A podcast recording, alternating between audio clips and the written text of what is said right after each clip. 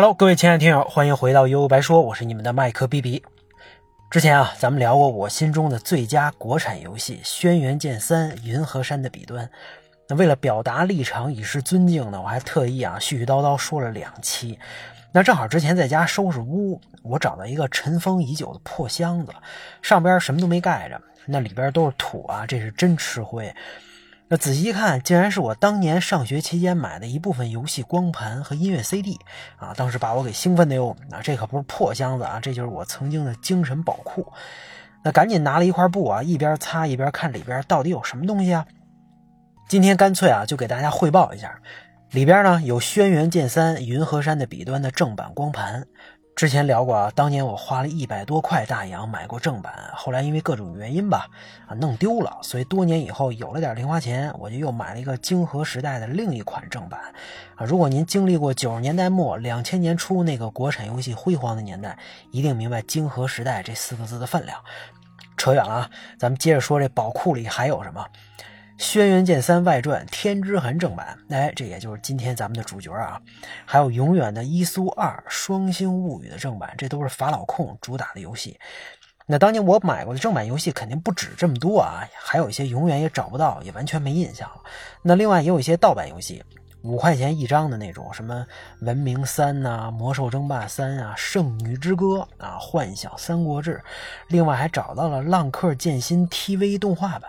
幽游白书一部剧场版，这个还有 X 战啊 X 战记的动画版，那高达 C 的高达 W 等等吧，最后就是一堆 CD，有古典的，有日本摇滚乐、流行乐，每一张盘都有自己的故事，哎，每一张盘都有一个淘的历程，淘货的淘啊，反正真是勾起了很多回忆。那咱们说说回这个正题，就是《轩辕剑三外传：天之痕》，为什么是它呢？啊，因为是在在这么多游戏里啊，它的包装保存的是最为完好。啊，说错了啊，是因为《天之痕》不愧是国产 RPG 当中的经典和瑰宝。直到今天，咱们提起那个年代啊，那个那个年代的国产游戏、国产 RPG，《天之痕》肯定排得上号。啊，精美养眼的 2D 画面，飘渺诗意的水墨世界，还有凄美的爱情故事啊。虽然我不认为这是爱情吧。还有跌宕起伏的冒险旅程啊，阴谋和拯救，真实和虚伪，再加上人设啊、颜值都在线的各路主角啊，这哪是游戏，分明就是电视剧啊！哎，你别说，很多人了解《轩辕剑天之痕》，甚至《轩辕剑》这个 IP，还真就是通过多年以后翻拍的这个的这个《天之痕》的同名电视剧，对吧？胡歌呀、蒋劲夫啊，也算是那个时候火起来的当红小生吧。而作为完整通关了《轩辕剑三：云和山的笔端》很多次，而且深陷其中的我来说，续作外传《天之痕》的出现，不管这个游戏最后怎么样，无脑的买买买是不需要理由的。那说到买买买，这还有个小小插曲啊。经历过那个年代的玩家都知道，盗版是摧毁国产单机游戏行业的一个重要因素。你说你盗就盗吧，啊，五块钱一张盘，这学习学习也就算了。可是，在众多盗版当中，有一种挂着羊头卖狗肉的伪正版最可恶。啊，它的这个包装啊，跟正版基本没什么区别。有区别，对于一个只想赶紧玩到这款游戏的学生来说，也根本分辨不出来啊。但里边的内容可就全靠抽奖了。不信的是啊，我买的这个《天之痕》就是伪正版，四十九块钱四张盘，游戏的包装盒啊比这个真正版小了一圈但我哪知道应该有多大呀，对吧？外边你看这图也都差不多，屁颠屁颠屁颠的啊，买回家就开开玩。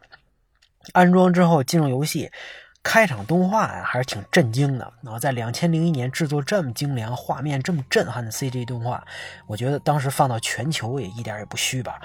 啊，这个不愧是多模小组林克敏创立的多模硬化。那就在片头的 CG 把我的胃口吊到最高、跃跃欲试、兴奋不已的时候，进入实际游戏画面后，更震惊的出现了。这人物对话全他妈是乱码！那这你还玩个毛线呀？后来我知道这是繁体中文版在 Windows 系统当中不兼容的情况，安装一个什么字符转换之类的软件啊就可以解决。可可当时我是一点也不懂啊。那重装了几次游戏之后，还是这尿性。我想呢，竟然不是退货换货，而是就这么玩下去啊！可能当时自自己为了玩游戏都魔怔了，于是我就靠着这个乱码加猜，一直往下玩。后来乱码看多了啊，这个有的话有的话啊自自己都能翻译，比如说谢谢你在乱码里是亮亮泥啊，你受得了吗？对不对？看着一路打怪升级推进剧情加脑补，我竟然还挺享受的。可玩到游戏的中后期，我记不住是哪个军营了，剧情推进到一个位置上，肯定崩溃跳出，试到多少次都没办法。马上就要接近故事真相啊！我当时心都凉了，纠结再三，我又踏上了去软软件店的路。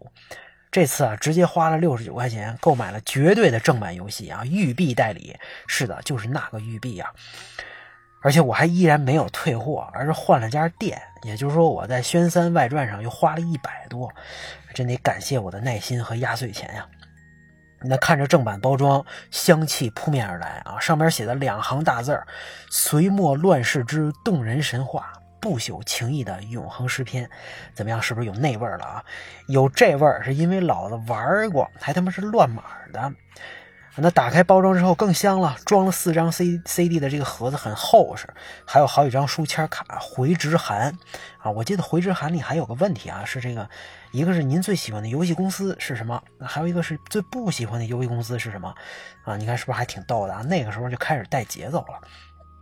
最关键的是正版里边有有一本繁体中文从右往左翻的超详尽使用说明书，代入感十足啊，以及一本官方图解攻略。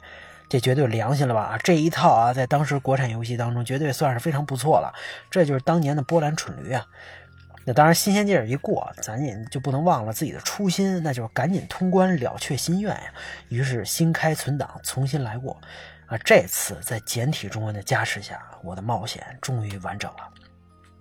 咱们之前说过啊，《轩辕剑三：云和山的彼端》发售之后，有很多玩家觉得还不够解渴啊。这其中一个重要重要原因就是轩辕三的虎头蛇尾，剧情来到中国之后突然快速推进啊，接连解决几个冲突之后，马上就跟撒旦笑谈人生。之后呢，补上的这资料片也没有什么太实质的内容啊，一代神作就差那么一点点确实特别遗憾。还好这只能算是虎头蛇尾，不算烂尾啊。可虽然故事宏大，横跨欧亚，还有那么一一点点思想上的高度，但你不排除有些人就是想玩纯中国风的游戏，啊，就是想感受纯中国风的故事。而且赛特呀、妮可这种名字，也没有李逍遥、赵灵儿让人感觉那么亲切呀。所以，不同于放眼世界的宣三、云和山的比云和山的笔端啊，这个宣三外传《天之痕》把故事的舞台又搬回了中国，而且还选择了隋朝末年这个有故事的动荡年代。啊，这是一个更加纯粹和原汁原味的属于咱们自自己的故事。那隋末唐初，咱们都不陌生啊。刚刚统一了神州大地，马上又将迎来一片混乱。隋炀帝、李世民、程咬金、秦叔宝、宇文家族啊，一众英雄豪杰纷纷亮相，或者刷存在感。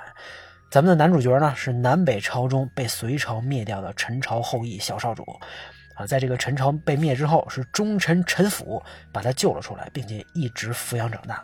那对陈府来说啊，家仇国恨不能忘。我培养你的唯一目的就是长大之后为国报仇，复国的重任啊就交给你了。可偏偏这陈靖仇啊是一个个性温柔的佛系少年，青春阳光版的定真寺。那诗词歌赋可以来一来，结交伙伴呢也不在话下。不过打打杀杀就算了。那 love and peace 要爱护花花草草啊。只不过滴水之恩当涌泉相报，那毕竟师傅呢是自己的救命恩恩人，他他硬着头皮啊也得跟人家一起练功啊。那在一次跟着师傅寻找上古神器的过程当中，师徒二人一不小心遭遇了上古神兽饕餮，哎，就是饕餮盛宴啊，字儿特别难写的那个特能吃的怪物。那为了保护陈靖仇，陈福把自己跟饕餮一起封印在了洞穴当中，就算万般不舍，阿愁也只能独自踏上解救师傅的道路。全然不知他的未来将会面对些什么。关于天之痕回忆的上半部分，今天咱们就聊到这儿。下一期咱们继续天之痕的故事，大家拜拜。